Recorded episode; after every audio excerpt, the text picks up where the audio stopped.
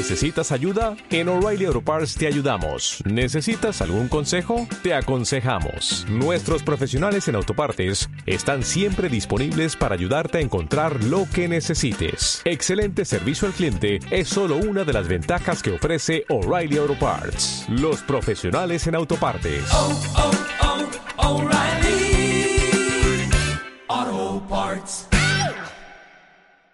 Los bardos en la antigüedad eran los poetas encargados de transmitir la historia y las leyendas. Iban de pueblo en pueblo compartiendo un poco de su conocimiento al mundo. En la actualidad se trata de dos idiotas con acceso a internet.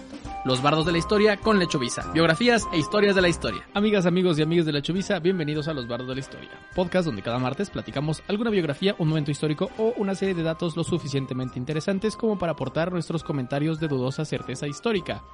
Puedes escuchar el podcast en Spotify, Apple Podcasts, iVoox, Amazon Music y en YouTube, donde además puedes ver nuestras hermosas caras. Recuerda suscribirte a nuestro canal de YouTube, dejarnos un bonito comentario sobre la historia de hoy y si nos escuchas en plataformas de podcast, ponernos una bonita reseña, calificación o cualquier cosa que ayude al algoritmo que no entendemos cómo funciona. Mi nombre es Diego Villanueva y como cada semana me acompaña Sergio Villagrán. ¿Cómo estás, Sergio? Hola. Bien random, ¿no? De que nomás está diciendo hola porque se cagan de risa.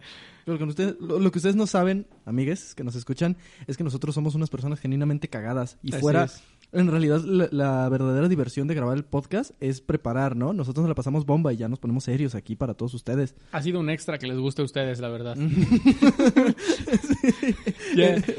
No lo esperábamos, lo agradecemos y todo, pero pues no es lo que buscábamos. Mm. No se crean, denle like y comenten un Por chingo. favor. Eh, pues eh, para quienes estén apenas iniciándose en este mundo de los barros de la historia, Lo lamento por ustedes. eh, ¿por qué llegan hasta el 84? Tenían que haber llegado un poquito antes, pero les platico más o menos de qué se han tratado los anteriores 83, o al menos la mayoría. A ver, número uno, Hunter Thompson. número dos, Número 2, yes, Ya no me es acuerdo. el 2, güey. Este. y era mío. Número 41, el baile de los 41. Ajá. Eh, sé, sé que el 50... ¿El 42 es el del bocho? No mames, el del no, bocho es como el... como el 4, ¿no? el de Marilyn es el 9. El de Marilyn es el 9, así es. El punto es Y que por ahí tenemos uno sobre baños. ¿Sí? El punto es que durante estas grandes historias la dinámica ha consistido en lo siguiente. Cada semana alguno de nosotros prepara una historia, la investiga, eh, se nutre de lo que los historiadores del, del planeta han hecho y lo desprestigia aquí frente a ustedes. Y la otra persona no sabe de lo que vamos a hablar hasta que uno de nosotros le da una pista que suele ser bastante inútil. En este caso me toca a mí contar la historia, así que Sergio, ¿estás listo para la pista? Eh, Muy bien. La pista es, eh, es- En este episodio la gente le puso nombres a muchas cosas. eh, vamos a hablar sobre griegos. No, pero era una gran Sí, opción, ¿no? ¿eh? Eso le pusieron nombre a todo. Ajá. No, física. Por cierto, este, de vez en cuando van a ver algo en el fondo. eh, no se preocupen. eh, descubrimos hace poquito que un niño murió en el estudio y su espíritu pues anda rondando por ahí, pero no hace nada. No se preocupen. Así es, esa es la historia que nos gusta a veces no contar porque nos da miedo. Pero te platico, Sergio. ¿Tú sabes lo que es la escarlatina? Claro, güey. Ok, la escarlatina es una enfermedad. No mames. Nunca lo hubiera atinado. Es una enfermedad eh, infecciosa que suele resultar de otro conjunto de infecciones como síntomas. Se va juntando todo y terminas por estar muy mal. También se le conoce como la Streptococcus pyogenes. Eh, los síntomas suelen incluir dolor de garganta, fiebre, dolores de cabeza, ganglios linfáticos inflamados y sarpullido. El típico sarpullido. Las ronchas, vaya. Se La, sien- la roña. hace que tu piel se sienta como papel de lija y la lengua puede estar roja y llena de bultos. Como gatito. Esto le sucede comúnmente a niños de entre 5 y 15 años de edad, como el que ahora atormenta los estudios de Lechuvisa. De eso murió, de hecho. Así es. La escarlatina afecta a un pequeño número de personas que tienen faringitis o infecciones cutáneas. Y las bacterias generalmente se propagan cuando las personas tosen o estornudan. Por lo general, este diagnóstico es muy fácil, es mediante un cultivo de la garganta, es como, eh, usted tiene escarlatina, ahora Llegan con una papeles". cuchara y lo sacan como si fuera como si fuera nieve, güey. como acariciando el perro Nelson, güey. tienes que hacerlo fuerte para Mientras que tú, sienta. así. Ah, ya casi, doctor. Ah, tengo escarlatina. Sí. y se va a morir. Eh, no existe vacuna para la escarlatina. Ok. Eh, la prevención es compleja. Es que no te dé. Recomendamos que no les dé escarlatina. eh, pero la prevención es un poco compleja, pues consiste en lavarse las manos. no, valió madres. Si algo nos enseñó el COVID, Es que la gente no le sabe. no, no sabemos. Lavarse las manos, no compartir artículos personales, mantenerse alejado de otras personas, etc. A principios del siglo XX, antes de que los antibióticos estuvieran tan de moda, perdón, tengo escarlatina, era una de las principales causas de muerte en niños. Y se producía eh, una antitoxina antes que los antibióticos, sin embargo, esta nunca se fabricó en cantidades suficientes para la cantidad de personas enfermas. Una de las personas que sufrió esto fue Konstantin Siolovsky. Konstantin Siolovsky Constantinoplo. no, no es Constantinoplo. Konstan- Konstantin Siol- nació en Ishevskoye, que ahora es el distrito Spassky en, evidentemente, Rusia. ¿Qué esperaban? Ajá, ¿Colombia? Simón. un, un pueblito ahí escondido. Es, era el encanto. Era como el encanto. Eh, era una familia, de- vivía en una familia de clase media, su padre se dedicaba a todo, era guardabosques, eh, también fue maestro, funcionario gubernamental y a veces también era panadero. Era el, el único que tenía profesión en el pueblo. sí.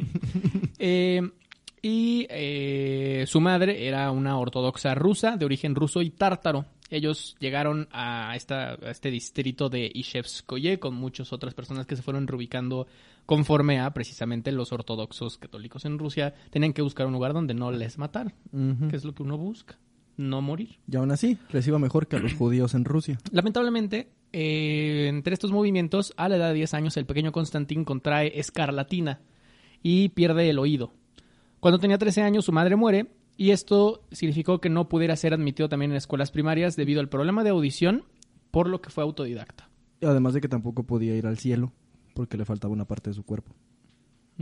Y lo dice la Biblia. Bueno, como un niño solitario, pasó mucho tiempo leyendo libros y se interesó principalmente por las matemáticas y la física. Física. Eh, dentro de este proceso autodidac- autodidacta pasaba años y años asistiendo a la biblioteca, a una biblioteca en Moscú. Una misma biblioteca donde en ese momento trabajaba el proponente del cosmismo ruso Nikolai Fyodorov. Claro. Estoy familiarizado. Por supuesto que estoy familiarizado con el trabajo de... de... Ni siquiera me acuerdo ya cómo se llama. Nikolai Fyodorov. Ah, Simón. Qué bueno que lo traes a, a colación porque justamente, quería hablarte sobre el cosmismo ruso. Justamente el otro día estaba escribiendo una tesis sobre eso. Pero más que unos sketches en el aburrimiento que me llevaron al cosmismo ruso de vuelta. El corazón siempre vuelve a lo que la mente emociona, me gusta decir. Sí. sí. Pero ¿quién era Nikolai Fyodorov? Esta persona que encontró el, peque- el pequeño Constantín. Que vas a ver. Fyodorov era un futurista No más. que teorizaba sobre la eventual perfección de la raza humana y la sociedad, incluidas algunas ideas radicales como la inmortalidad, el renacimiento de los muertos, el océano y la colonización del espacio. Sus escritos influyeron mucho en el místico Peter Uspensky.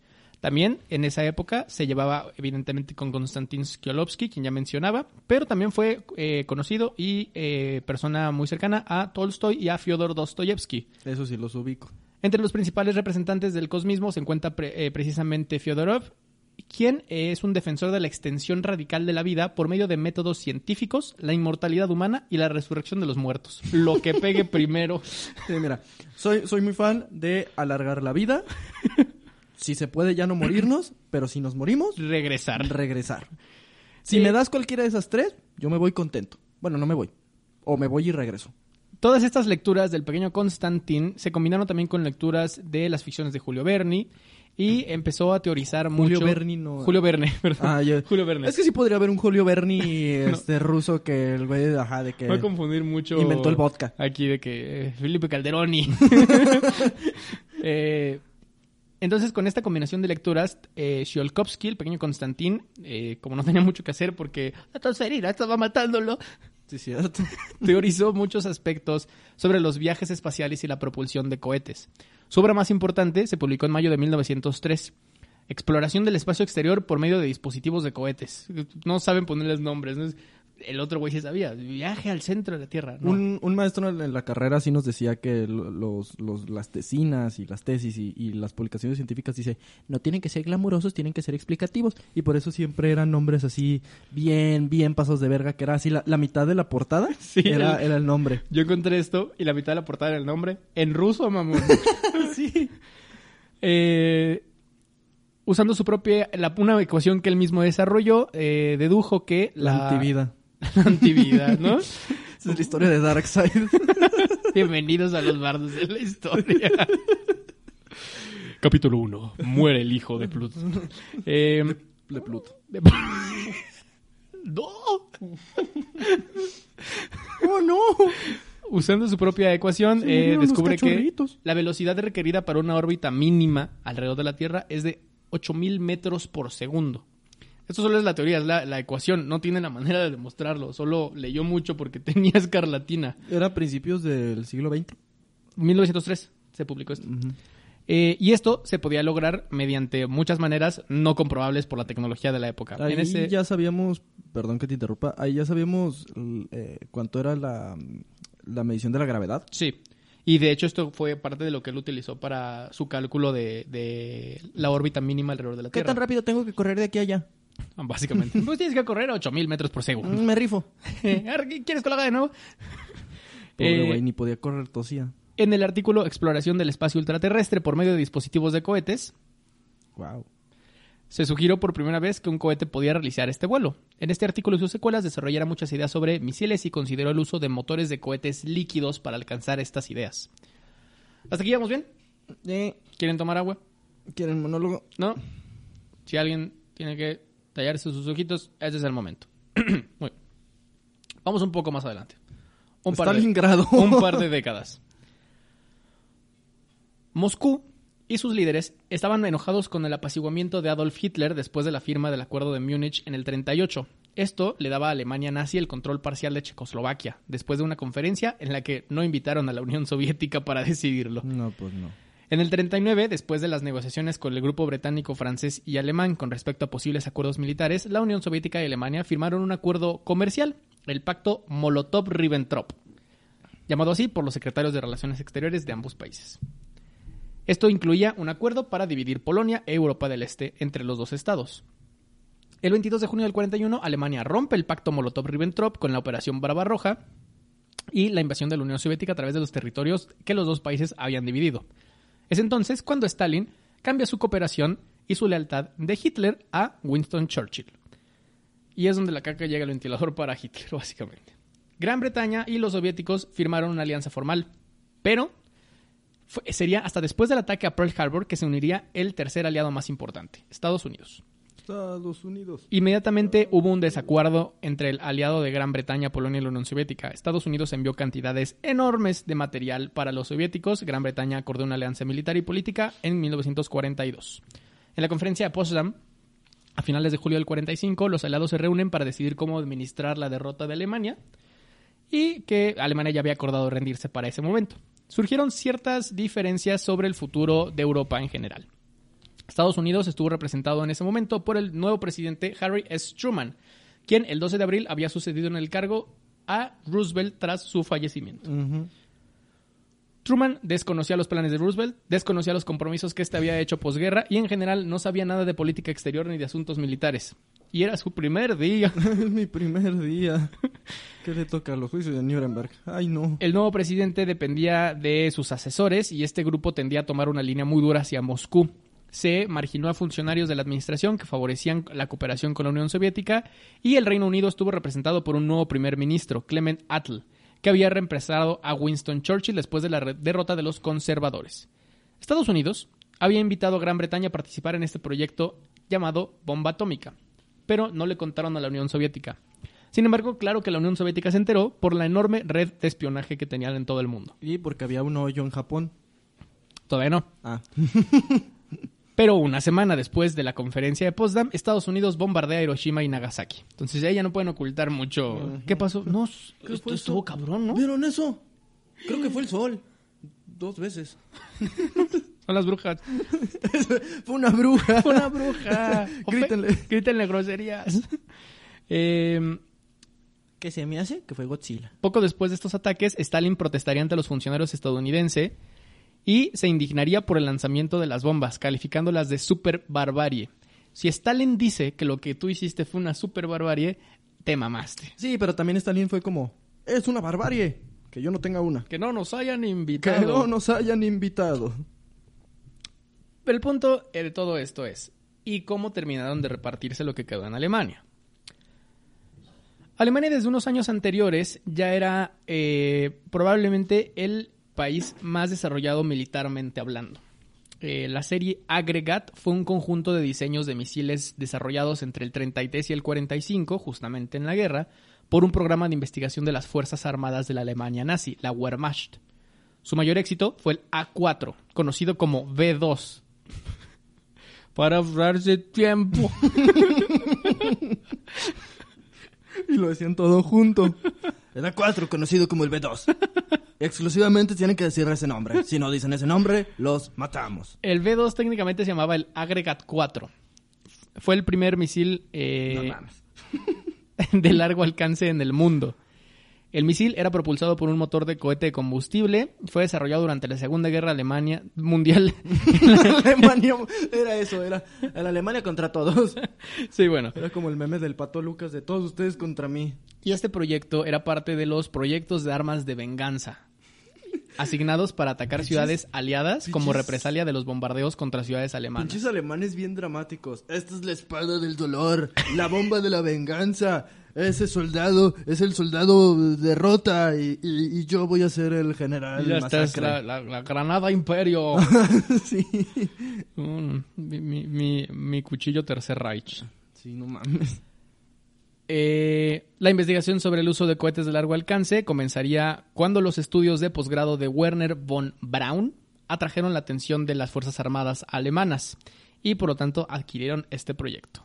La Wehrmacht, las Fuerzas Armadas, lanzaron más de 3.000 de estos V2 contra objetivos aliados, entre los cuales estuvieron Londres, Amberes y Lieja. Según, por ejemplo, la BBC en 2011, los ataques de los B-2 provocaron aproximadamente 9.000 muertes civiles y otros 12.000 de trabajadores que fueron forzados y prisioneros de los campos de concentraciones nazis, que fueron por trabajadores forzados de la producción de estas armas. Los cohetes funcionaban de la siguiente manera. Viajaban a velocidad supersónica, impactaban sin advertir de manera audible, no podías prevenir que llegaban, y eran imparables, no, es- no existía una defensa efectiva. Los equipos de las fuerzas aliadas se dieron cuenta de esto y esto fue una de las primeras cosas que desmantelaron de los nazis. Y corrieron básicamente para apoderarse de las instalaciones clave. Y no hubo un repartimiento oficial, sino que básicamente agarraron lo que encontraron. Sí. Von Braun, el ingeniero principal, y más de 100 miembros de- del personal clave cercanos a él se rindieron a los estadounidenses y miembros equipos oficiales. Estados Unidos capturó suficiente hardware para construir aproximadamente 80 de los misiles. Los soviéticos obtuvieron posesión de las instalaciones. Estaba bien, se me hace bien loco ese pedo cuando por un lado los, los aliados están cerrando Berlín y por el otro lado los rusos ya sabían que la guerra se, se había acabado, o al menos la guerra en Europa se había acabado, y tanto los gringos como los rusos ya sabían que se iban a agarrar a entre ellos, o sea, ya era bien obvio, y hay muchas historias de, de espionaje todavía mientras estaba la Segunda Guerra Mundial, donde era lleguen antes que los gringos porque les tenemos que ganar esto. Lleguen antes que los rusos porque les tenemos que ganar esto. Porque estos güeyes, eh, quien se quede con la tecnología es, es inevitable. O sea, nos vamos a enfrentar después de esta guerra. Ya lo sabían, todo el mundo lo sabía, menos Polonia. No, a Polonia. Pobre Polonia. Eh, esto supuso que terminaran de enviar material de guerra a Estados Unidos a la Unión Soviética con la rendición de Alemania, lo cual molestó a muchos políticos en Moscú. Creían que esto demostraba que Estados Unidos no tenía ninguna intención de apoyar a Estados Unidos de aquí en adelante. Y estaban en lo correcto. Estados Unidos no tenía ninguna intención de apoyar a Estados Unidos. A Rusia. Ah, Eh, como habían hecho durante la guerra. sí, sí, sí. Al finalizar la Segunda Guerra Mundial, la política internacional se polarizó. Los estados más poderosos del mundo se agrupan en dos bloques, capitalista o occidental y el comunista u oriental. Y los principales líderes de estos bloques, Estados Unidos y la Unión Soviética. Estos bloques se embarcan en una competencia para obtener la hegemonía mundial y demostrar las ventajas de su sistema, ideología y poder socioeconómico, el cual defendían en distintos ámbitos. Lo que se conoce como la Guerra Fría. En 1944, los soviéticos se enteran del programa de cohetes de la Alemania nazi de Winston Churchill, que resultó en la recuperación de piezas de cohetes de una estación de prueba. A principios del 45, especialistas eh, soviéticos son enviados a Alemania para recuperar tecnología de cohetes y en el 46 la operación Oswiekem trasladó a más de 170 de los principales especialistas alemanes en cohetes a la Unión Soviética. En 1945 y 46, el uso de esta experiencia fue importante para reducir el tiempo que tenía dominar las complejidades del cohete. En el 47 los soviéticos hacen muy poco uso de los especialistas alemanes y finalmente son repatriados en el 51 y 53. Los trajeron para obtenerles todo el conocimiento y ya se los regresan. regresense a su chiquero. A su chiquero. Ahora bien, hay que entender un poco el contexto de la Unión Soviética. Habían sufrido 27 millones de bajas durante la Segunda Guerra Mundial. Después de ser invadida por Alemania nazi en 1941.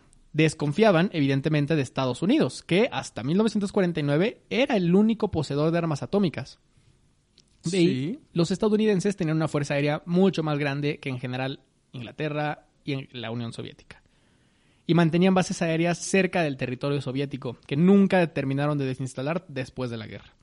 En 1947, Stalin ordena que se desarrollen misiles balísticos intercontinentales. Y en el 53, el general Korolev, que es el encargado del desarrollo de las operaciones eh, de misiles y balística, recibe el visto bueno para desarrollar el cohete R-7 Semyorka. Y se probó con éxito el 21 de agosto del 57. Este es el primer misil internacional, totalmente operativo del mundo. Y aunque el pionero del otro lado del mundo de los cohetes estadounidenses Robert Goddard había ya desarrollado, patentado y volado algunos pequeños cohetes de propulsor de agua en 1914, pues esto básicamente era ridiculizado eh, lo que tenían ellos en comparación con lo que tenía la Unión Sí, no, Soviética. no mames. Dejaba a Estados Unidos como la única de las tres principales potencias de la Segunda Guerra Mundial que no tenía un programa de cohetes. Y eh, Estados Unidos adquiere una gran cantidad de los cohetes B-2 cuando les menciono que entran al laboratorio de los nazis y reclutan a el mismísimo Von Braun, que era el líder de ese equipo, y la mayor parte de su equipo de ingenieros. El equipo es enviado a White Sands en Nuevo México y comienzan a ensamblar los nuevos B-2, pero ahora para los americanos. Sí, que es, es, es, o sea, es entre real, pero también como teoría de conspiración, cómo Estados Unidos, eh, pues, protegió a mucho científico nazi, Sí. este, y que los llevaron a Estados Unidos y les daban una nueva identidad y, y los protegían porque el conocimiento que tenían era más importante que los crímenes contra la humanidad que pudieran haber cometido. Claro. Ven, Eh, la serie de Hunters, de eso trata, está bien buena.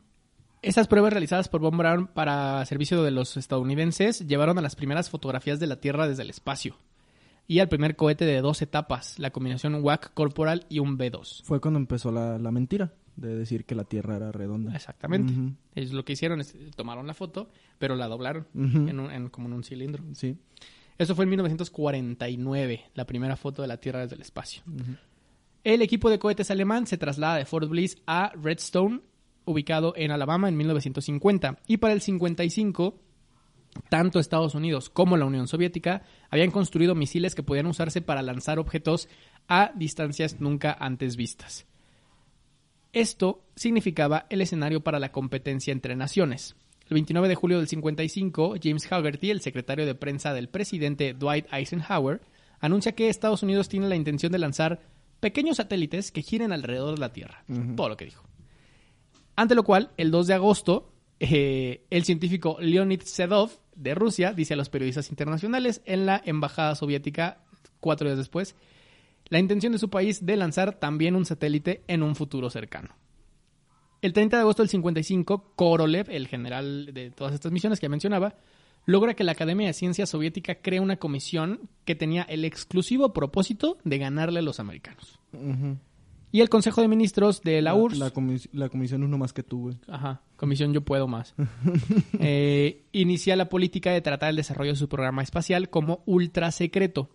De hecho, la Agencia de Telégrafos de la Unión Soviética, la TASS, eh, marcó precedentes de cómo los anuncios oficiales se hacían.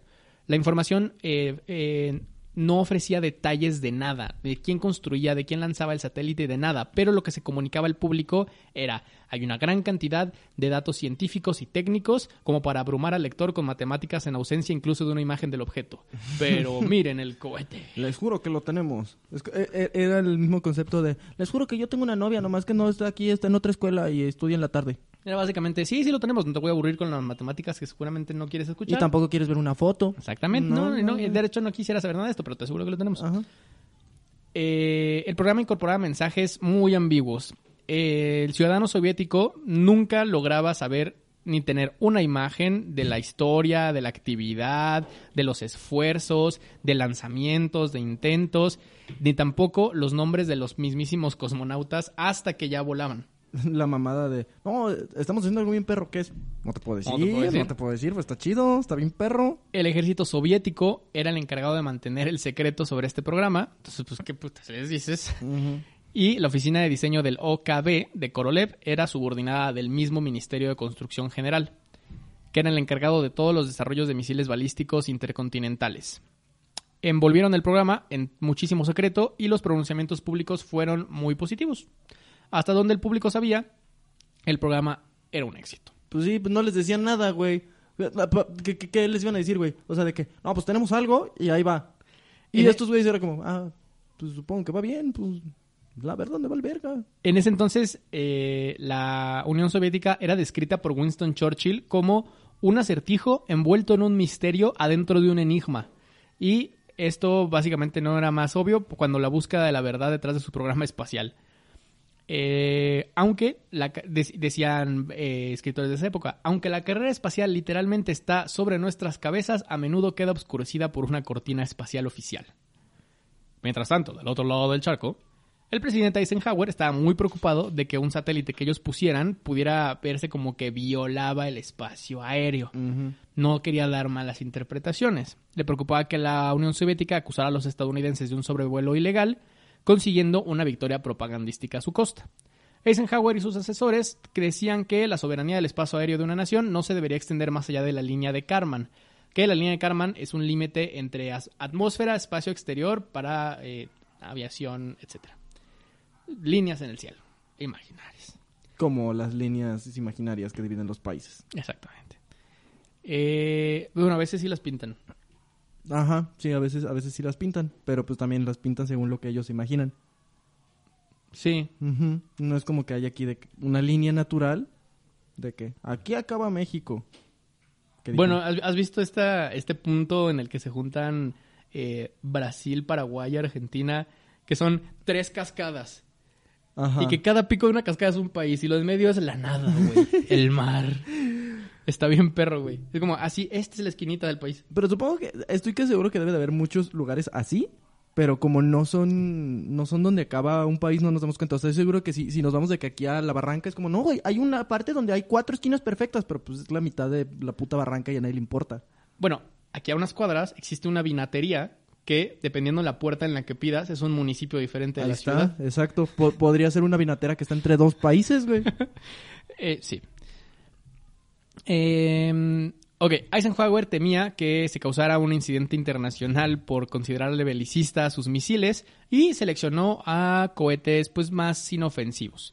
Eso significaba que el equipo de Von Braun no se le permitía poner a sus satélites en órbita.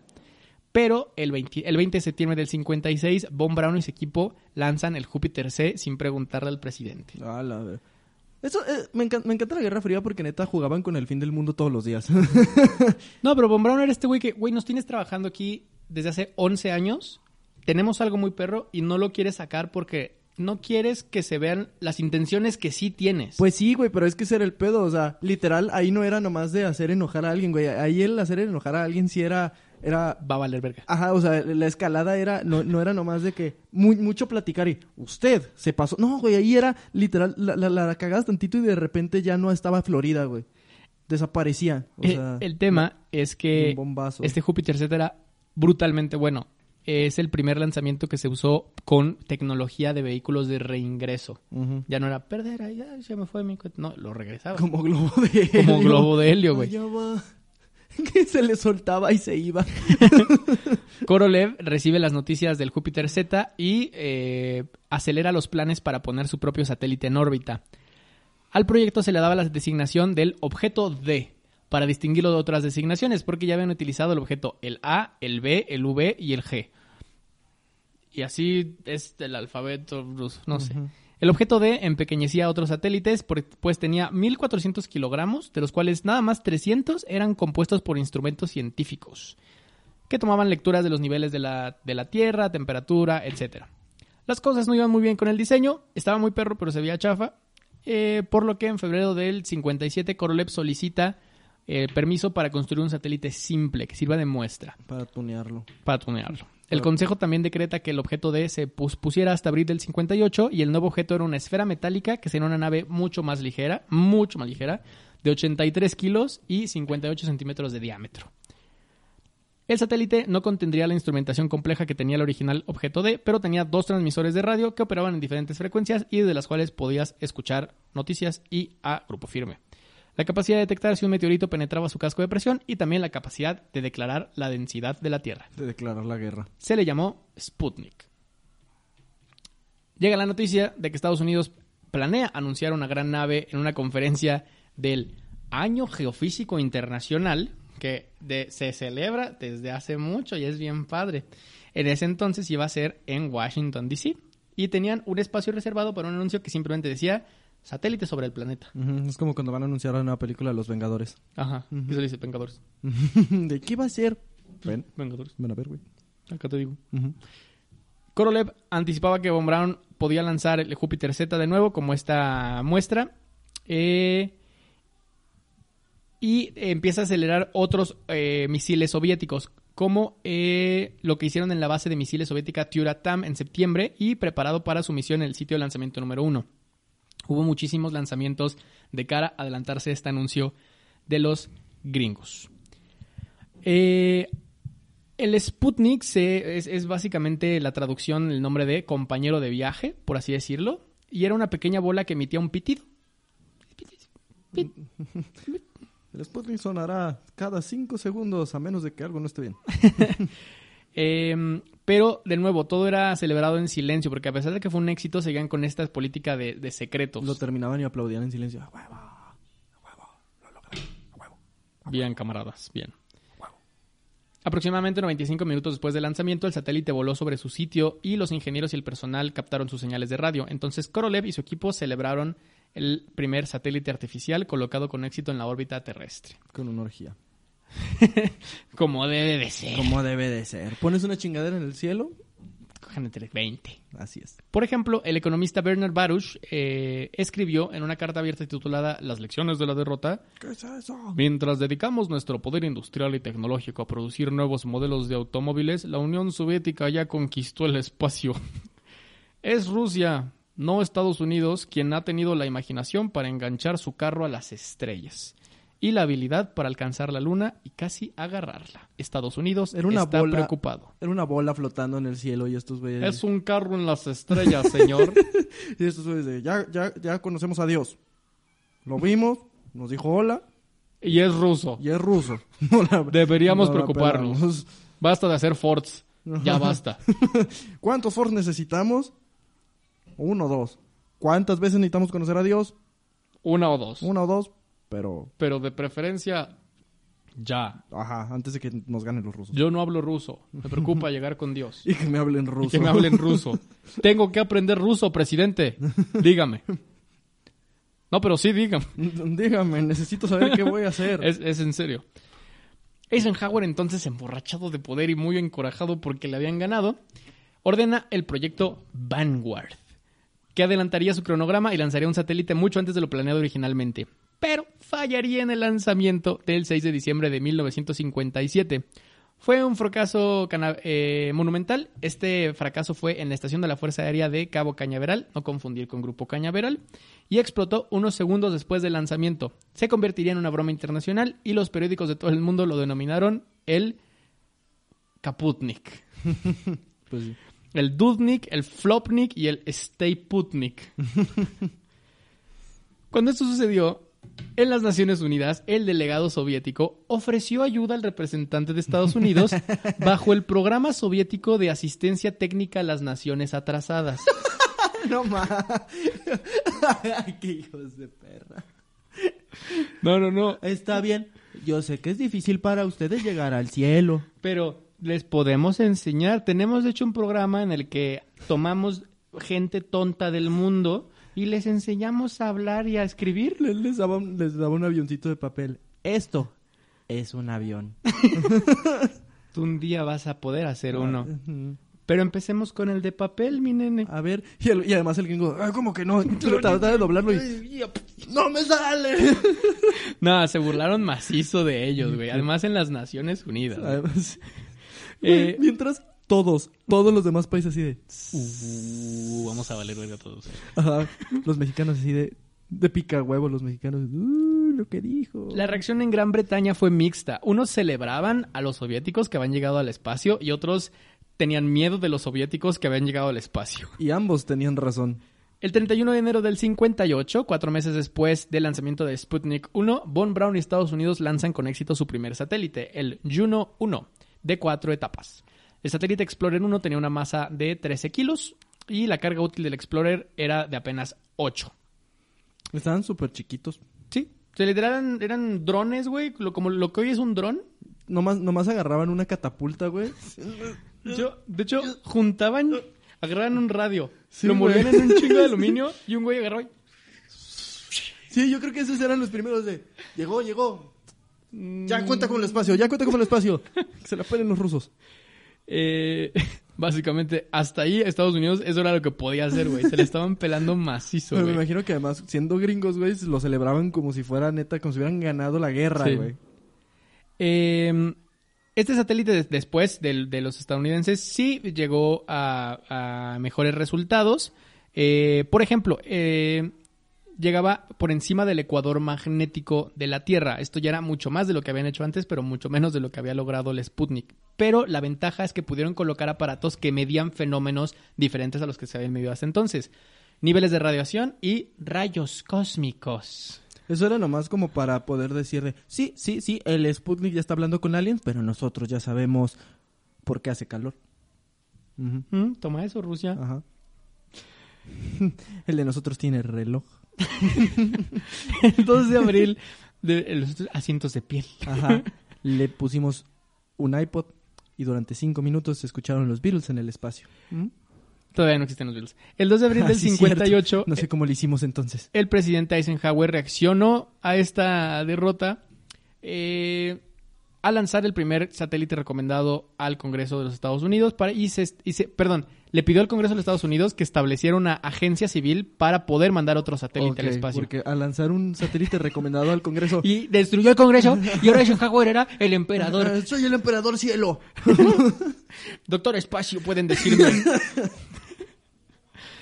El Congreso, encabezado por el líder de la mayoría, Lyndon B. Johnson, respondió Chale. aprobando la Ley Nacional de Aeronáutica y del Espacio, que Eisenhower promulgaría ese 29 de julio del 58. Esta ley convirtió al Comité Asesor Nacional de Aeronáutica en la Administración Nacional de Aeronáutica y Espacio, No necesitamos seguro de gastos médicos. Necesitamos espacio.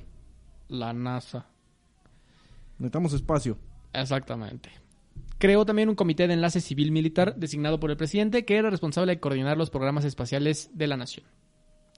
El 21 de octubre del 59, Eisenhower aprueba la transferencia de las actividades espaciales restantes del ejército a la NASA. Y ya la NASA era todo, todo lo que tenga que ver con el espacio, ahora lo va a hacer la NASA. El desarrollo de la familia de cohetes Saturno eh, le dio a los Estados Unidos la paridad con los soviéticos en términos de capacidad de elevación. Pero en 58, Korolev actualizaría el R-7 para poder lanzar una carga útil ahora de 400 kilogramos. El programa Luna comenzó con tres intentos secretos fallidos, pero el cuarto intento, denominado Luna 1, se lanzó con éxito el 2 de enero de 1959, pero no logró su objetivo.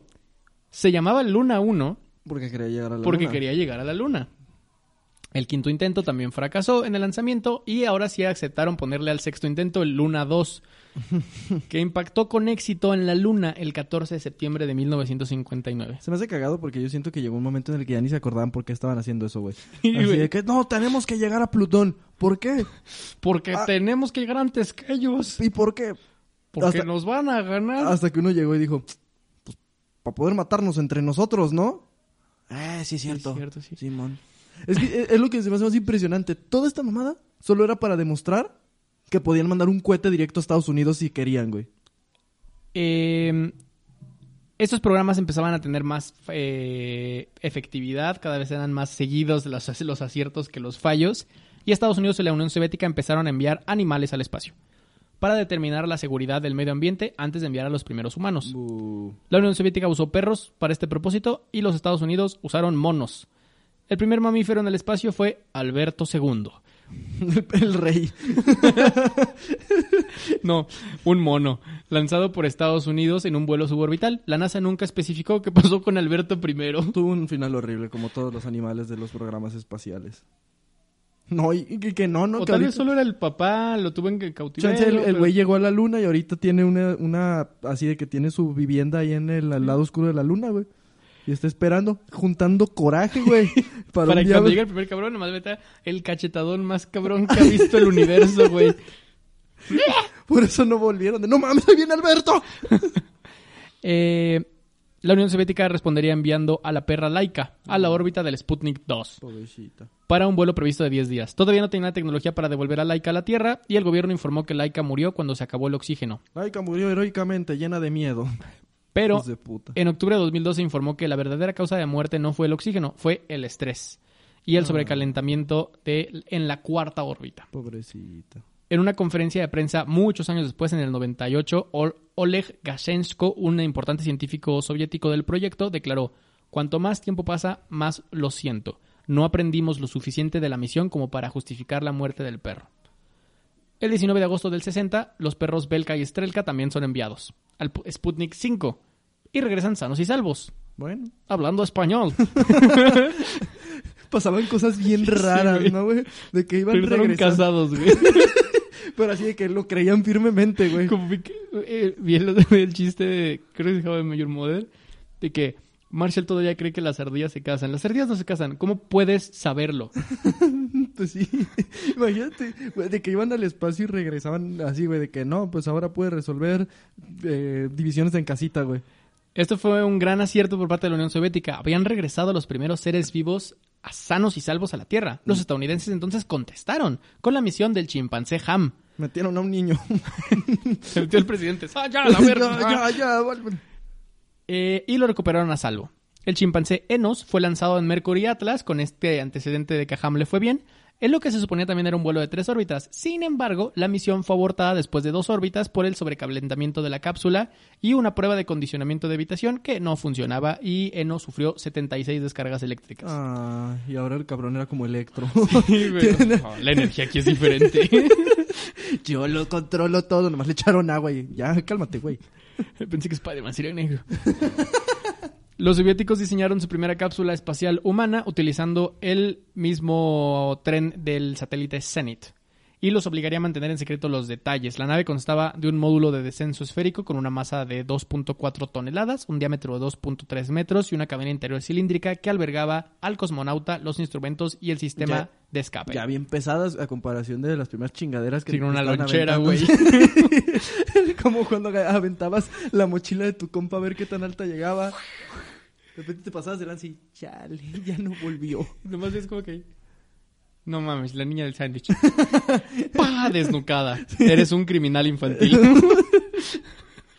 Pero ustedes jamás van a saber la verdad. Eh, se agregó a este satélite una sección de cola con ocho aletas en un intento de confundir a los observadores occidentales. No servían de nada las aletas, pero esto provocó que en Estados Unidos empezaran a experimentar con aletas. A huevo. De que, güey, güey, güey, güey, güey. Le puso aletas. Tienen dragones. Eh, eh, señor, estamos casi listos para igualar al Sputnik, solo que en las últimas investigaciones de nuestro servicio de espionaje vimos que le pusieron stickers de parabrisas. Le pusieron un frutzi. Eh, cre- creemos que esto acelera el Sputnik de alguna manera. Escuchamos al, al Sputnik que iba sonando. tuc, tuc, tuc, sonaba bien cabrón. Y el 12 de abril del 61 la Unión Soviética dice, ya, que se vaya quien se tenga que vayar. Y el que se vayó fue Yuri Gagarin, el primer eh, eh, cosmonauta oficial de la Unión Soviética. Los huevos de ese cabrón, güey. Que eh, realizaría un viaje de una sola órbita de 108 minutos alrededor de la Tierra. Llamaron a Gagarin el primer cosmonauta, que se traduce como marinero del universo.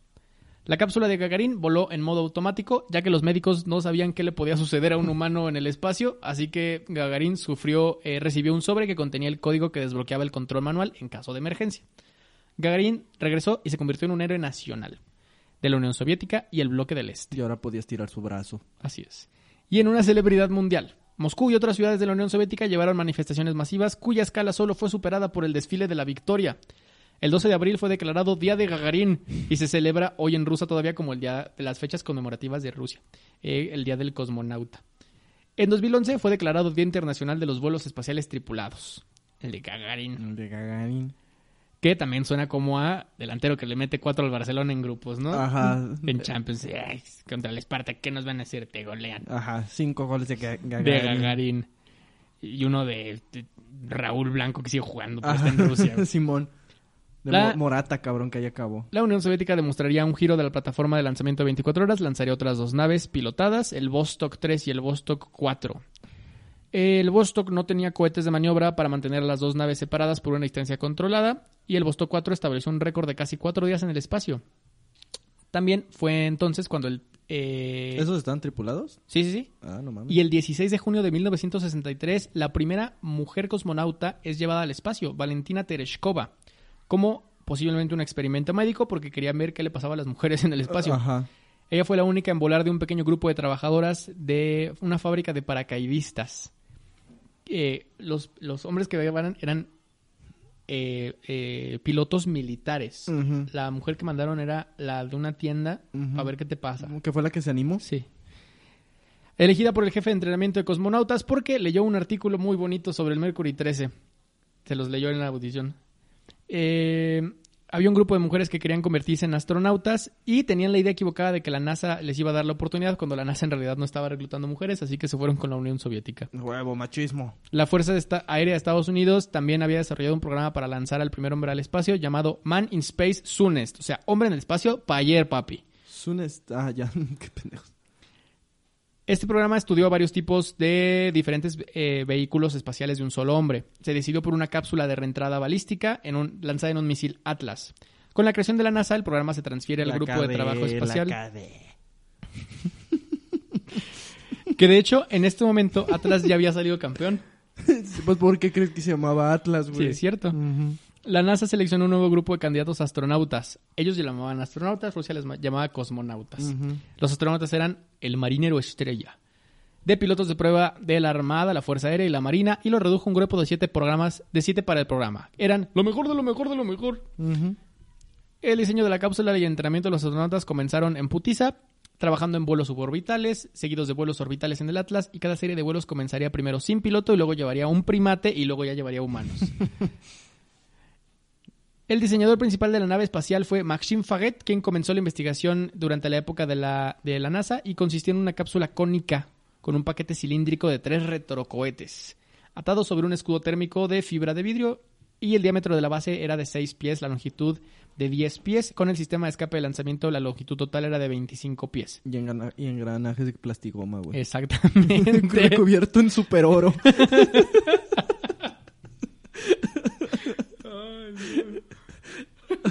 Gran plastigoma cubierto en super oro.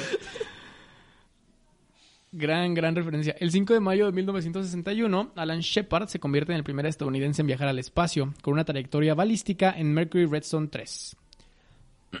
Shepard fue celebrado como un héroe nacional, honrado con desfiles en Washington, Nueva York y Los Ángeles, pero lo más importante, recibió la medalla por servicios distinguidos de manos del presidente John F. Kennedy, poniéndolo a la altura de Forrest Gump. El estadounidense eh, Virgil Gus Grissom repetiría este vuelo suborbital, Pero ya nadie le importaría porque pero ya fue el segundo. ya, exactamente. Casi un año después de que la Unión Soviética pusiera en órbita a un ser humano, el astronauta John Glenn se convirtió en el primer estadounidense en orbitar la Tierra. John Glenn. Varios años después que la Unión Soviética. Ya para este entonces Gagarin ya vivía de mujeres y Sí, alcohol y sí. perico. Yo vivía el primero, cabrón.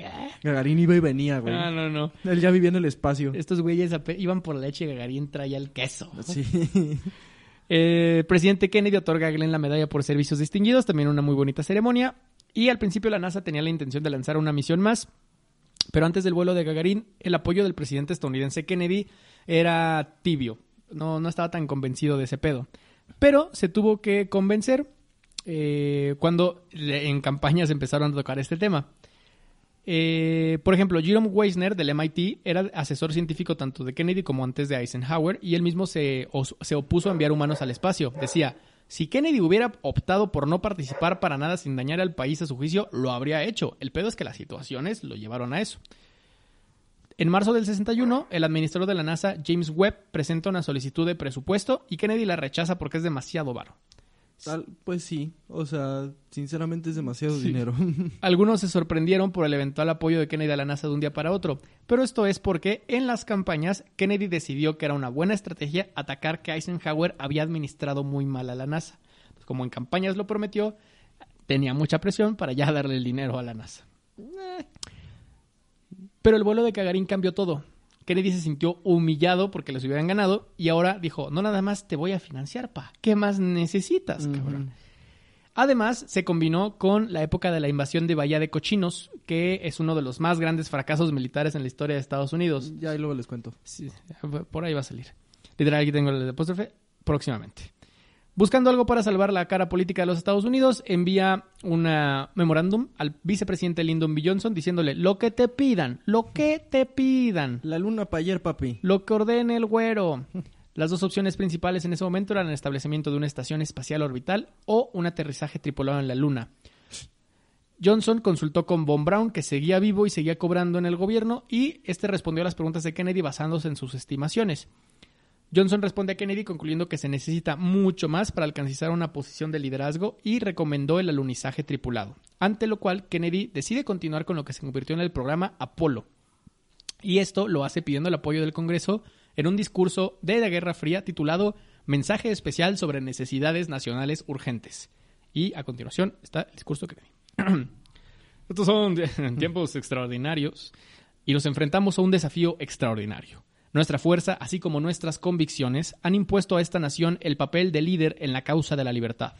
Si queremos ganar la batalla que ahora se libra en todo el mundo entre la libertad y la tiranía, los dramáticos logros en el espacio ocurridos en las últimas semanas deberían habernos dejado claro a todos, como lo hizo el Sputnik en el 57, el impacto de esta aventura en la mente de los hombres en todas partes, que tratan de determinar qué camino deben tomar.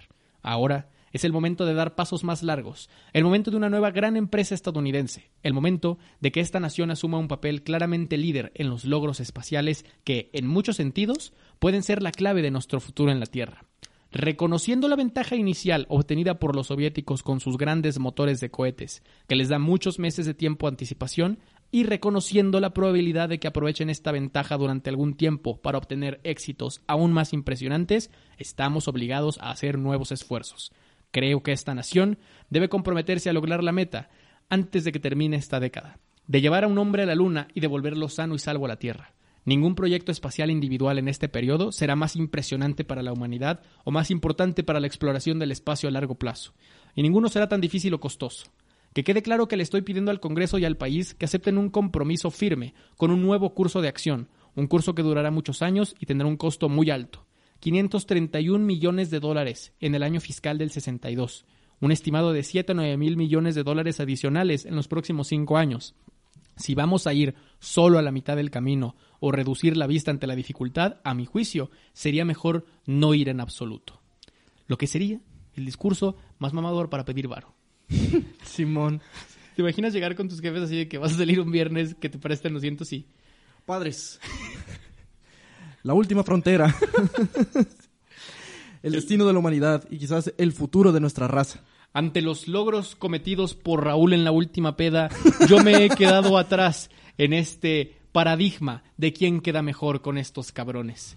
Si alguien saca una de tequila, yo no me puedo ver atrás con nada más cervezas y es por eso que les pido, y no nada más les pido, los comprometo también a ustedes a que el más que su dinero, nuestro dinero, lo pongamos para una pinche botella de whisky. Una pinche botella. A- Además, lo- ¿Son ustedes padres americanos o no? Ustedes nunca me quisieron. Ojalá Kennedy fuera mi papá.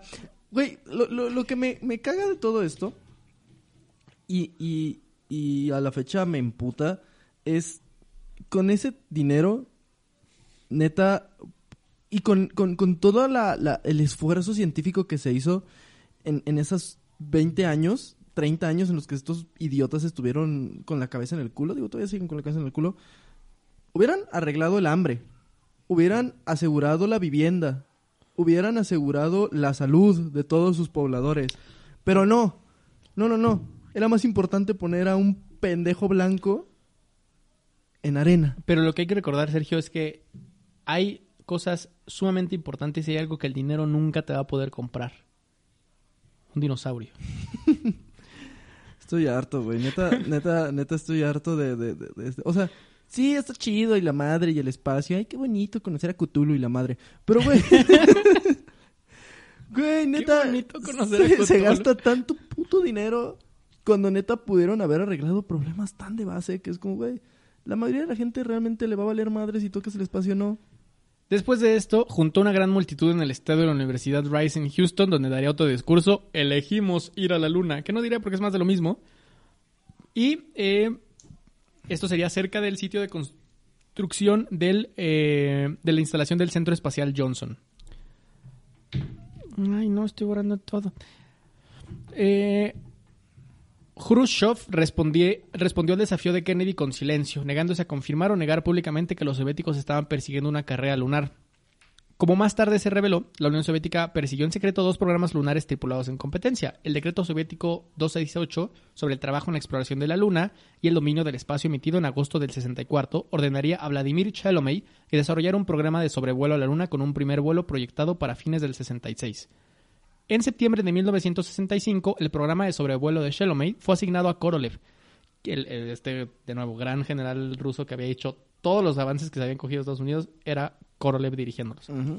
Quien rediseñaría la misión para usar su propia nave espacial, su propio carro. y el cohete Proton de Shelomey. Pero Korolev muere en enero del 66. Y otro decreto del gobierno de febrero del 67 traslada el primer sobrevuelo a mediados del 67 y el primer aterrizaje tripulado a finales del 68. En ese inter, eh, durante la presidencia de Kennedy, ya se había propuesto por parte del mismo Kennedy que se llegara a un acuerdo de cooperación Estados Unidos-Unión Soviética para terminar con la carrera hasta la Luna juntos y pasar a otras cosas. Eh, Kennedy eh, cambiaría de opinión con respecto a la convivencia de la carrera espacial. Preferiría aliviar las tensiones con la Unión Soviética cooperando en proyectos como un alunizaje co- conjunto. El primer ministro soviético, Nikita Khrushchev, rechazó la propuesta de Kennedy. Muchos años después, lo que se contó es que durante las siguientes semanas a que Kennedy propusiera esto, eh, Nikita Khrushchev concluyó que ambas naciones sí podían obtener beneficios de costos y ganancias tecnológicas de esta empresa conjunta y decidió aceptar la oferta de Kennedy con base en una medida de una buena relación para el futuro. ¿Por qué? Porque veía muy productivo a dos superpotencias del mundo y la carrera espacial unida podía significar el fin de la Guerra Fría. Kennedy propuso esta unión el 20 de septiembre de 1963 y durante todo octubre Oh, no. Nikita Khrushchev se decidió si aceptar o no. Cuando por fin decidió colaborar con Kennedy, el 22 de noviembre de 1963 ¿Qué pasó? llega la noticia de la muerte de- de John F. Kennedy. Y Nikita eh, Khrushchev no tenía confianza en el sucesor de Kennedy, Lyndon B. Johnson, por lo tanto mantuvo su postura de no colaborar. Verga. Supu- se pudo acabar. Por eso, díganle que sí a la persona que les gusta. En putiza. En putiza. Porque luego la matan. Uno nunca, uno nunca puede saber si hizo enojar a la CIA. Uno nunca, uno nunca sabe si le debe el país a la mafia. Exacto. O lo que sea que haya pasado. Ajá, lo que sea que haya pasado. ¿Quién mató a Colosio? ¿Quién mató a Kennedy? Aburto a los dos. Maldito aburto. Bruto, inmortal. Ajá. ¿Quién mató al César? ¿Quién mató a Kennedy? ¿Quién mató a, Cedi a, a Ah, Cedillo? Cedillo. ¿Qué? ¿Qué? Y Cedillo escuchándonos. No mames. Cedillo escuchándonos. Sí, güey. Con su whisky. ¿A huevo qué? Lupe, estoy vivo. Sí, mi amor. ¿Puedes verme? Sí. Gracias. Que me asustan estos cabrones. ¿Cedillo sigue vivo? Sí, sí, sí, sí. bro. Ay, ay, no lo quiero mencionar. Lamentamos informaros en los bordes de la historia medio oficial de la presidencia. Yo maté a Cedillo. Ah, clip que va a envejecer muy mal. Sin embargo, se, Cuando mate a Cedillo. se produjo cierta cooperación cuando realizaron la exploración espacial robótica eh, bajo el combinado Venera 4 Mariner 5. Hasta para poner nombres mamaban, es que traemos el Ajá. Venera 4. Pues el nuestro es el 5. Como niños chiquitos. Y si. Rusia hubiera puesto el Venera 5, Ru- eh, Estados Unidos hubiera puesto el Mariner 6. ¿Cómo ves? Y uno más que tú. Ajá.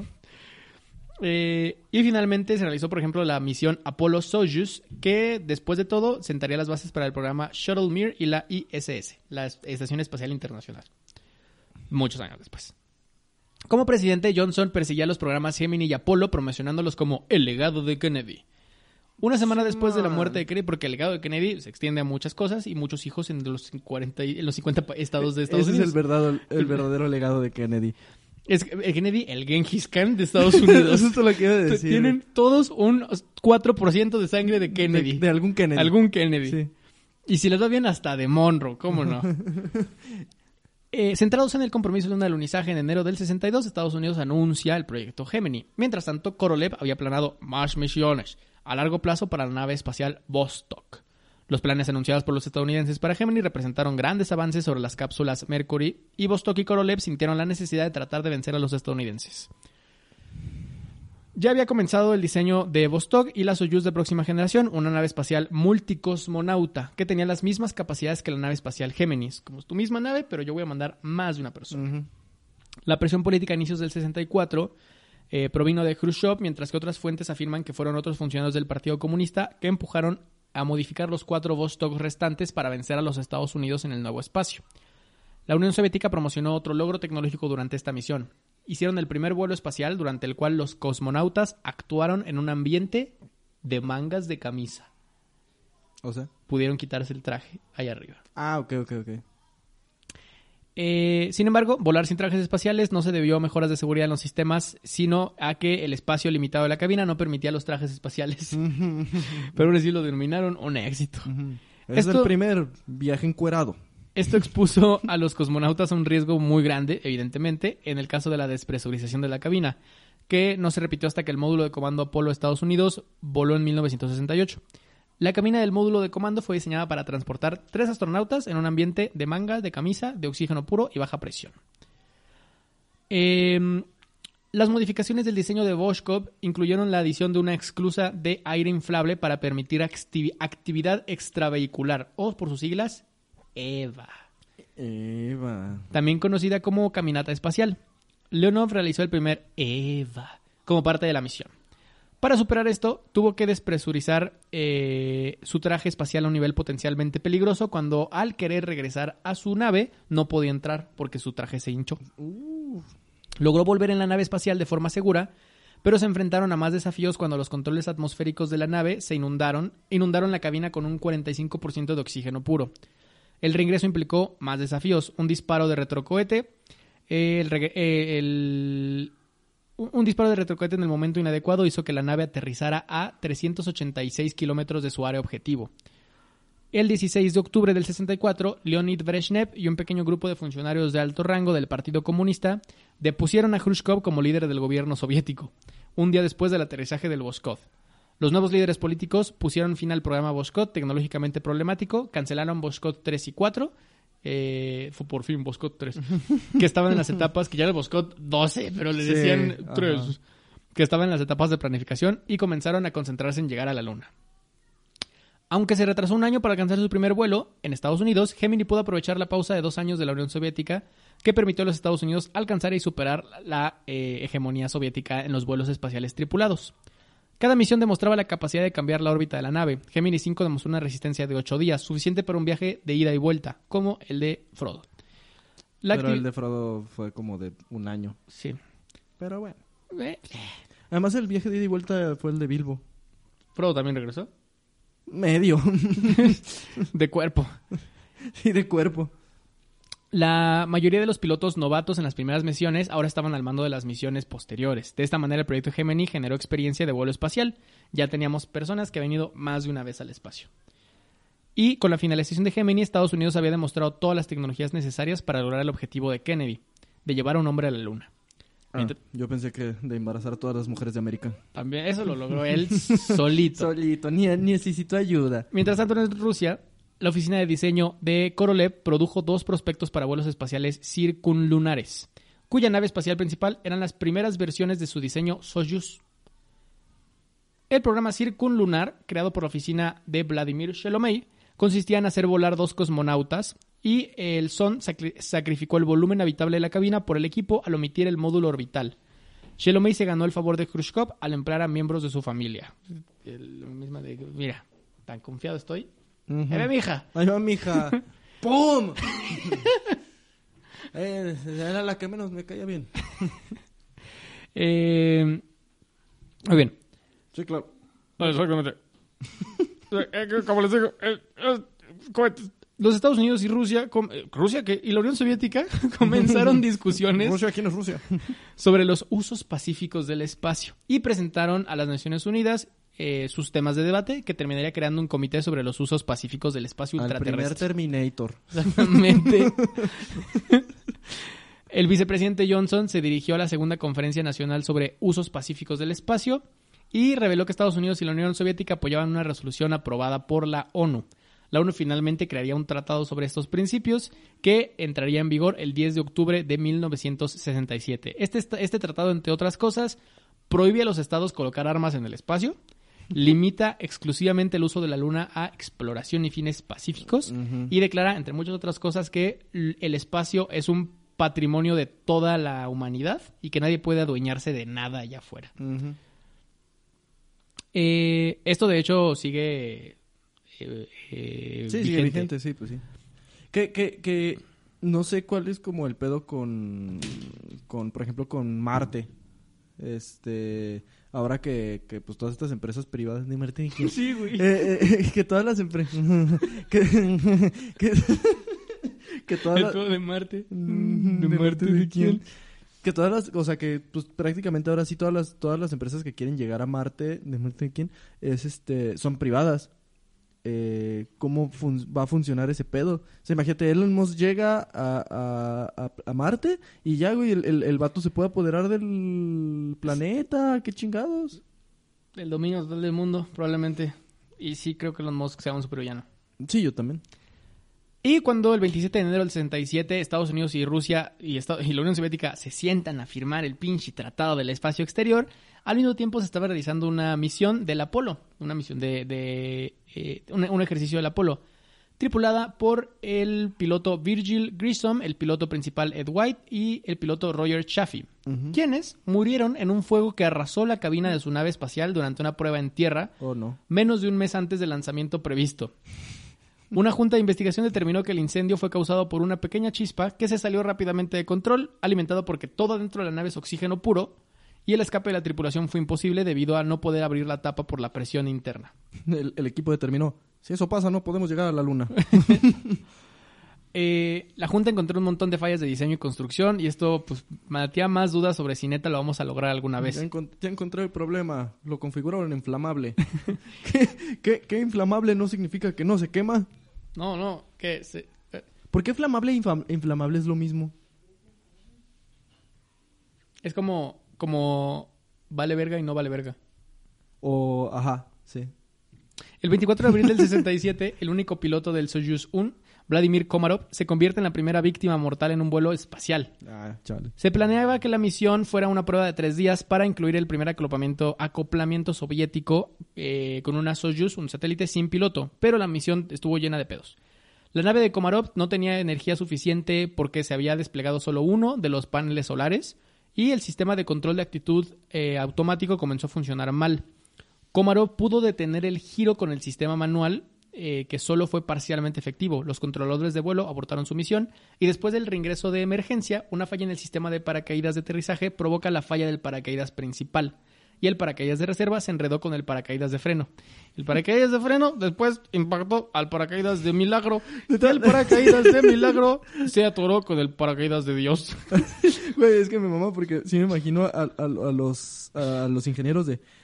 Tienes siete paracaídas. El güey, ¡Oh, no! ¡Oh, no! ¡Oh, no! El del su bolsito. el, el letrero. Ouch. ¡Auch! Eh, lo que provocó que alcanzara una velocidad de descenso de los 40 metros Lo que por provocó segundo. que se volviera Gerber.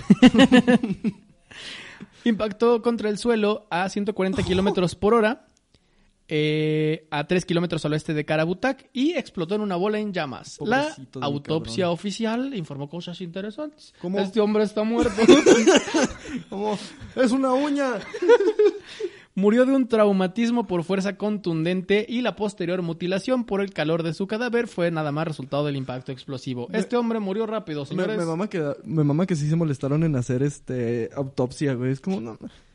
Sí, sí, sí lo recuperamos. O sea, Eh, y esto retrasaría 18 meses las misiones de la Unión Soviética. Mientras tanto, Estados Unidos se recuperó del incendio del Apolo 1, eh, le mandaron flores a la señora y corrigió las fallas en una versión mejorada del módulo. taparon los hoyos. Taparon los hoyos, exactamente. Eh, el primer vuelo de esta nueva misión, el Saturno 5, fue un éxito rotundo. El segundo sufrió algunas fallas de motor, pero estas no fueron catastróficas y se consideró un éxito parcial. Todo lo que no sea muerte este, estratosférica es éxito parcial. güey. Sí. La misión de 11 días después fue un éxito total, ya que la nave realizó una misión prácticamente perfecta, allanando el camino para que Estados Unidos continuara sus misiones. La Unión Soviética solucionó algunos problemas de control y paracaídas.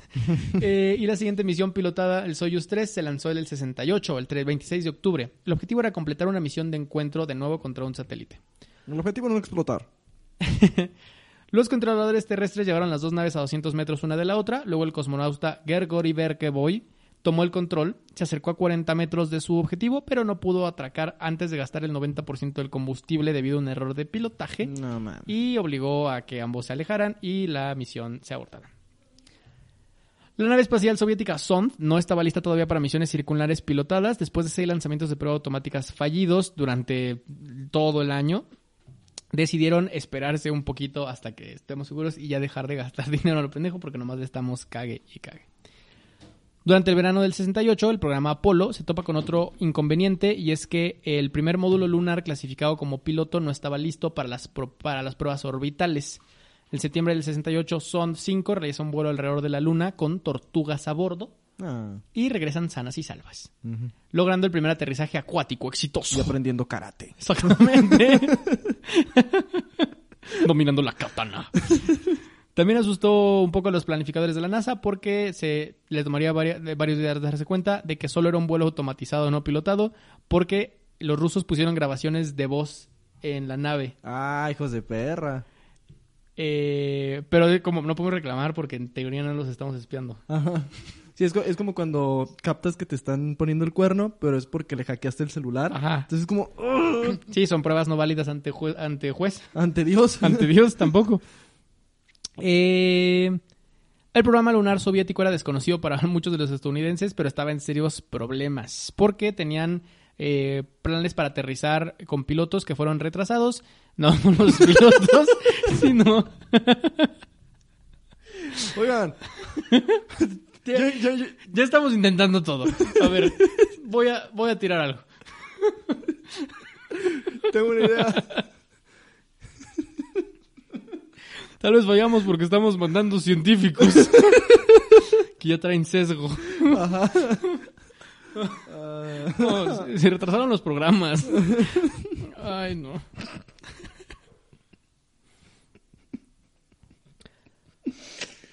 Simón. Bueno. eh, sin, el cole- sin el cohete N1, la Unión Soviética no podía en- enviar una carga lo suficientemente grande a la Luna y ahora tocaba el turno de Estados Unidos, que preparaba el Apolo 11. Se preparó con el objetivo de aterrizar en julio en el Mar de la Tranquilidad, que era una zona en, en la Luna que no está tan culera para aterrizar. La tripulación seleccionada en enero del 69 está formada por el comandante Neil Armstrong, el piloto del módulo de mando Michael Collins y el piloto del módulo lunar Edwin Ujú. Aldrin. ¿Quién era un payaso? Vos eres un payaso. Se entrenaron para la misión, inclusive hasta un día antes del lanzamiento. El 16 de julio del 69 a las 9.32 el cohete Saturno V des- eh, despegó del complejo de lanzamiento del Centro Espacial Kennedy en Florida. El viaje a la Luna duró tres días. Después de alcanzar la órbita, Armstrong y Aldrin se transfieren al módulo lunar llamado Eagle, dejando a Collins en el módulo de comando por culeros. Y comenzaron su descenso. Imagínate ser el cabrón que no le tocó ir a la luna, güey.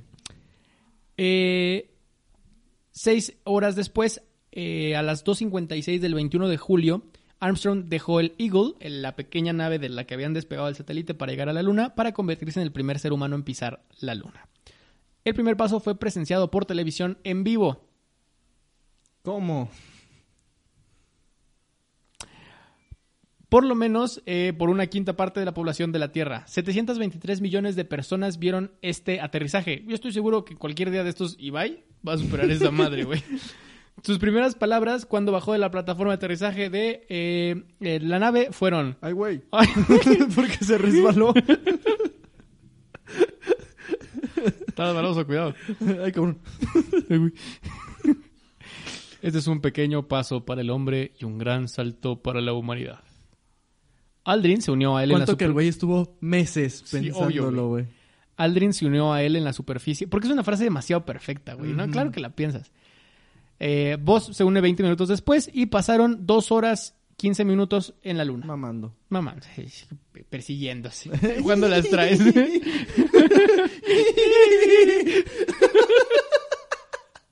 Pero esos ya no los transmitieron.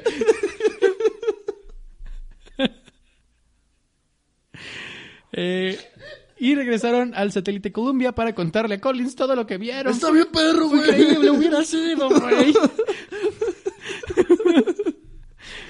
El Apolo 11 abandonó la órbita lunar y regresó a la Tierra de manera segura en el Océano Pacífico el 24 de julio del 69. Cuando la nave especial amerizó, habían pasado 2.982 días desde aquel compromiso de Kennedy de llevar un hombre a la Luna y devolverlo sano y salvo a la Tierra, antes del final de la década. Cuando regresaron ya reinaban los changos. La misión se cumplió 161 días antes de que se le terminara el tiempo a Kennedy. Ah, sí, cierto.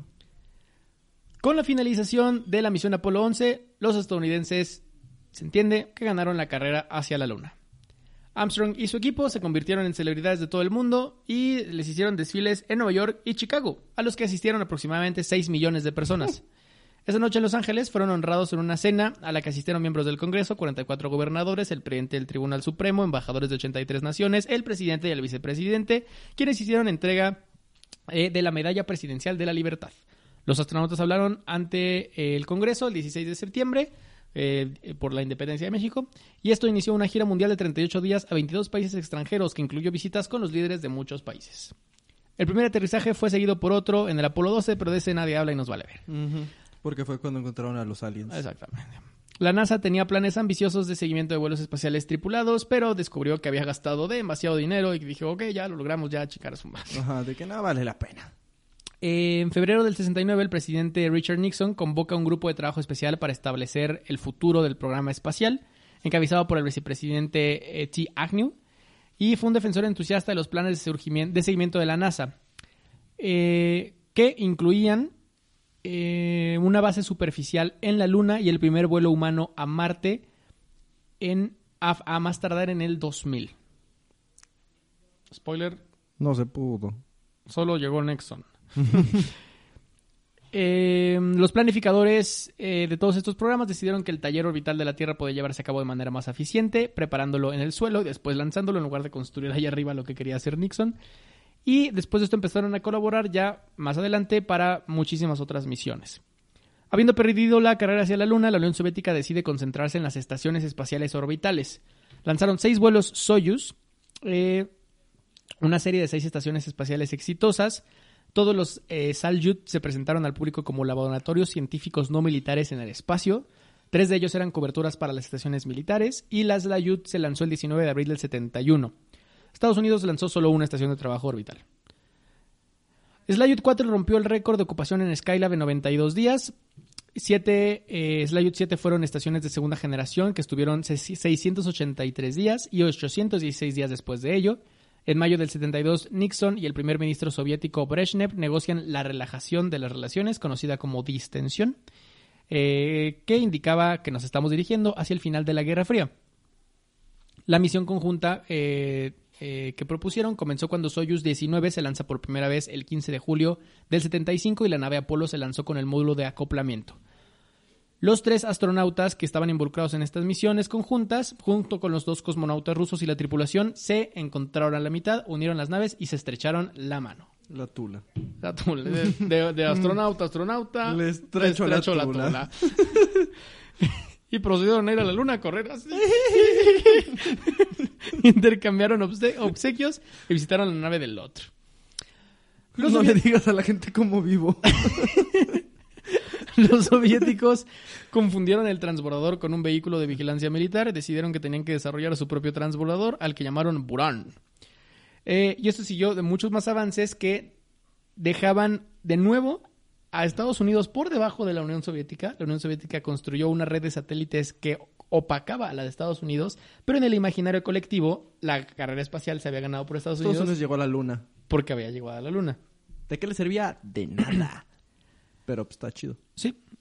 Eh, la Unión Soviética convirtió su programa espacial en el desarrollo de la Estación Espacial Modular de órbita terrestre con 129 mil kilogramos. Empezamos en loncheras y ya estos madresotas de Halo, güey. Y después del final de la Guerra Fría en el 91, los activos del programa espacial de la Unión Soviética pasan principalmente a Rusia. Desde entonces, Estados Unidos y Rusia han cooperado, han cooperado en el espacio con el programa Shuttle Mir y la Estación Espacial Internacional. Al llevar humanos a la Luna, Estados Unidos logró lo que se conoce como el mayor logro tecnológico en la historia de la humanidad, y los rusos continúan usando su familia de cohetes R-7 como su caballo de batalla orbital. y su nave de carga no tripulada, derivada Progress, como lanzaderas a la Estación Espacial Internacional. Todo esto terminó con, de nuevo, lo que tenemos. Estados Unidos como el hito mediático, Rusia como hasta la fecha, la mayor potencia en cuanto a eh, satélites en órbita actualmente. Y esa es la historia, mis queridos amigos, de la escarlatina. Ey, sí, cierto. Simón, de los griegos. De los griegos. la historia de la carrera espacial de estos pendejos. ¿Qué te pareció, Sergio? Mal. Muy bien. Siguiente capítulo. No, pues muy bonito, ¿no? Muy- no, no, ¿cuál muy bonito? Piensa la verga, o sea, pinches, o sea, ay, sí, muy bonito el espacio y como ya dije, conocer a Cthulhu. Pero, güey, tanto dinero que se ha invertido en, en- en mamadas de este estilo, que, o sea, sí, o sea, hay cosas que sí sirven de investigación, pero neta, llegar a la luna no servía de nada. No. O sea, solo era sacarse el pito y era como, güey, con todo ese dinero podrían haber arre- arreglado problemas muy graves que tiene en su país, pero no, no, no, está chido poner una chingadera en el espacio nomás para demostrar que puedes. Yo lo haría. Estoy- te imaginas el satélite lechubiza. Ya hay demasiada chingadera en el espacio. Ya dejen de lanzar chingaderas al espacio, no mamen. Ya estoy harto. Terminé enojado. Gracias. Em, bueno, eh, Ujú. qué incómodo. Yo tenía una dinámica.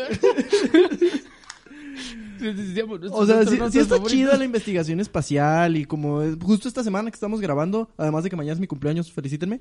Eh, mañana de cuando estamos grabando, ah, eh, Para conocer el capítulo ya pasó y si no lo felicitaron para entonces los odiamos. ajá, Se mamaron. se mamaron. Eh, pero, o sea, como, como esta semana que cuando estamos grabando, este, eh, choca- chocaron, o sea, probaron un, un dispositivo para desviar una- asteroides. un Armageddon, güey. Ajá, un Armageddon, güey, pero sin pelones ni nada, así solo. Este, y, o sea, es- está impresionante y está muy interesante y está muy chido. Y sí, claro que tiene valía. Pero insisto que sí se ha gastado mucho dinero en ese tipo de cosas cuando hay cosas muy urgentes que resolver aquí en el día a día, que también son muy importantes y que al final, al fin y al cabo al hombre de pie le va a valer verga si un cabrón toca o no toca la luna. Sí, o sea, la neta, ¿qué, qué, qué, qué es mejor en el mundo porque llegamos a la luna? Es, eso es lo que quiero que contesten hoy en los comentarios. ¿Qué es mejor en el mundo porque llegamos a la luna? La única ventaja significativa de que el Apolo 11 haya tenido éxito es que le pusieron voz a este pendejo. Este. No este. ¿Sí? ¿Y ya? ¿Y ya? Ajá, o sea, realmente, ¿qué mejoró en el mundo? ¿Qué, qué los Estados Unidos, cabrón? Que fueron los que lo lograron. Además de gastarse demasiado dinero nada más porque un güey muy guapo les dijo que lo hicieran. Sí, exacto, güey. Y el, y el güey ya estaba muerto, cabrón. O sea, podrían haber dicho, o sea, yo sé que lo prometió, pero pues no mames, ya lo enterramos. O sea, Me- mejor, si están escuchando en los Estados Unidos, pregúntenle a sus abuelas si, conocieron a Kennedy. Porque seguro se les pasó de lanza. ajá. Si tienes un, primo ¿eh? un tío copetudo, Sí, ey. eh, ¿qué hubo? Aguas. Como aquí en México, seguro es de Vicente Fernández. Simón, así es. bueno, nosotros fuimos los varos de la historia. Eh, les agradecemos mucho Pues por es que esto. nos sigan en redes sociales. Ah, sí, cierto. Este, Para que me feliciten por mi cumpleaños. sí, oigan, en buen pedo. En todas las redes, un mensaje de felicitación a Sergio. En todas. En putiza, ahorita. ¿Cómo van? Este, Felicidades, Sergio. Te, te quiero dar besos en, en el- la nuca. Así. Así todos. Gracias. ¿Dónde pueden hacer eso? En todas nuestras redes sociales, que en todos aparecemos como arroba lechubiza, Instagram, Twitter, Facebook, TikTok, YouTube. Este podcast en particular, si les gusta esta ondita de los datos históricos, eh, como arroba los bardos de la historia. Por favor, déjenos un like, comenten, nos ayuda muchísimo a que más personas se enteren de este contenido. Suscríbanse si no lo han hecho, es, es, es gratis, no les cuesta nada y a nosotros nos hace muy feliz que más personas se enteren de esto. Y pues nada, eh, eh, nosotros fuimos los bardos de la historia, que nos vamos.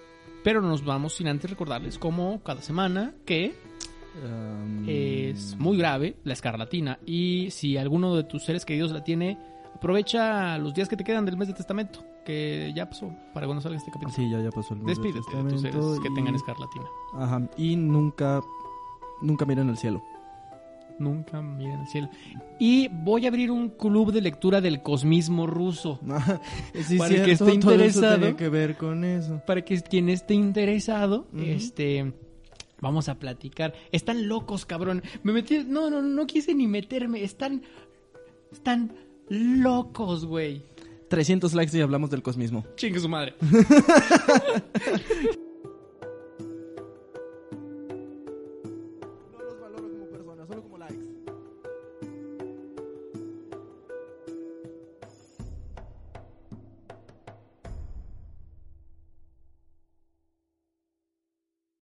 O'Reilly Auto Parts puede ayudarte a encontrar un taller mecánico cerca de ti. Para más información, llama a tu tienda O'Reilly Auto Parts o visita oreillyauto.com.